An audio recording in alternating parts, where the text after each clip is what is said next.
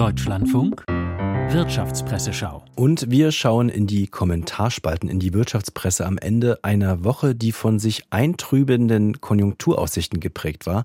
Bundesfinanzminister Lindner hat die abgesenkte Wachstumsprognose für das laufende Jahr als peinlich bezeichnet und als in sozialer Hinsicht gefährlich. Wirtschaftsminister Habeck sprach von einer dramatisch schlechten Entwicklung und warb für ein Sondervermögen für Investitionen. Dazu schreibt die Frankfurter Rundschau, der Finanzminister träumt von einer wirtschaftspolitischen Wende. Durch den Abbau von Vorschriften, Bürokratie und Steuerlast will er Unternehmen entfesseln und danach die Kräfte des Marktes walten lassen. Habeck hingegen ist fest davon überzeugt, dass Deutschland seinen Wohlstand langfristig nur wahren kann, wenn die Industrie nachhaltig und klimaneutral produziert. Und er glaubt, dass das ohne staatliche Eingriffe nicht zu schaffen sein wird. Es sind zwei grundverschiedene Philosophien der Wirtschaftspolitik, und doch sind sie nicht so unvereinbar. Die Zukunft der deutschen Wirtschaft hängt nicht an der Frage Markt oder Staat, sondern daran, wie sich beide Ansätze klug miteinander vereinen lassen. In der Rheinischen Post lesen wir, richtig ist, dass der Ukraine-Krieg die deutsche Wirtschaft stärker getroffen hat als andere. Richtig auch, dass die hohe Inflation Konsum und Investitionen gebremst hat. In Umfragen nennen Unternehmen an erster Stelle aber Bürokratielast, Fach- und Arbeitskräftemangel und Unsicherheit über den Kurs der Wirtschafts- und Energiepolitik als Hauptgründe für ihre Investitionszurückhaltung.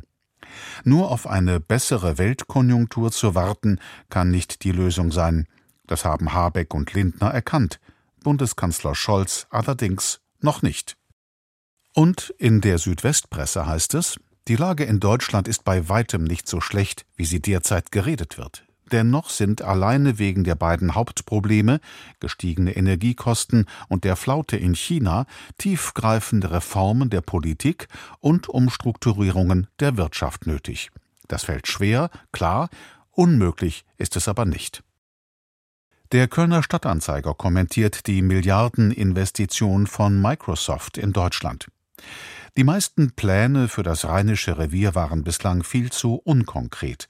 Am Ende konnten weder Bundes- noch Landesregierung konkret darlegen, wie genau der Wegfall von tausenden Arbeitsplätzen kompensiert werden kann. Die Ansiedlung von Microsoft könnte dies verändern. Bislang ließ die Politik eine konsistente Vision vermissen.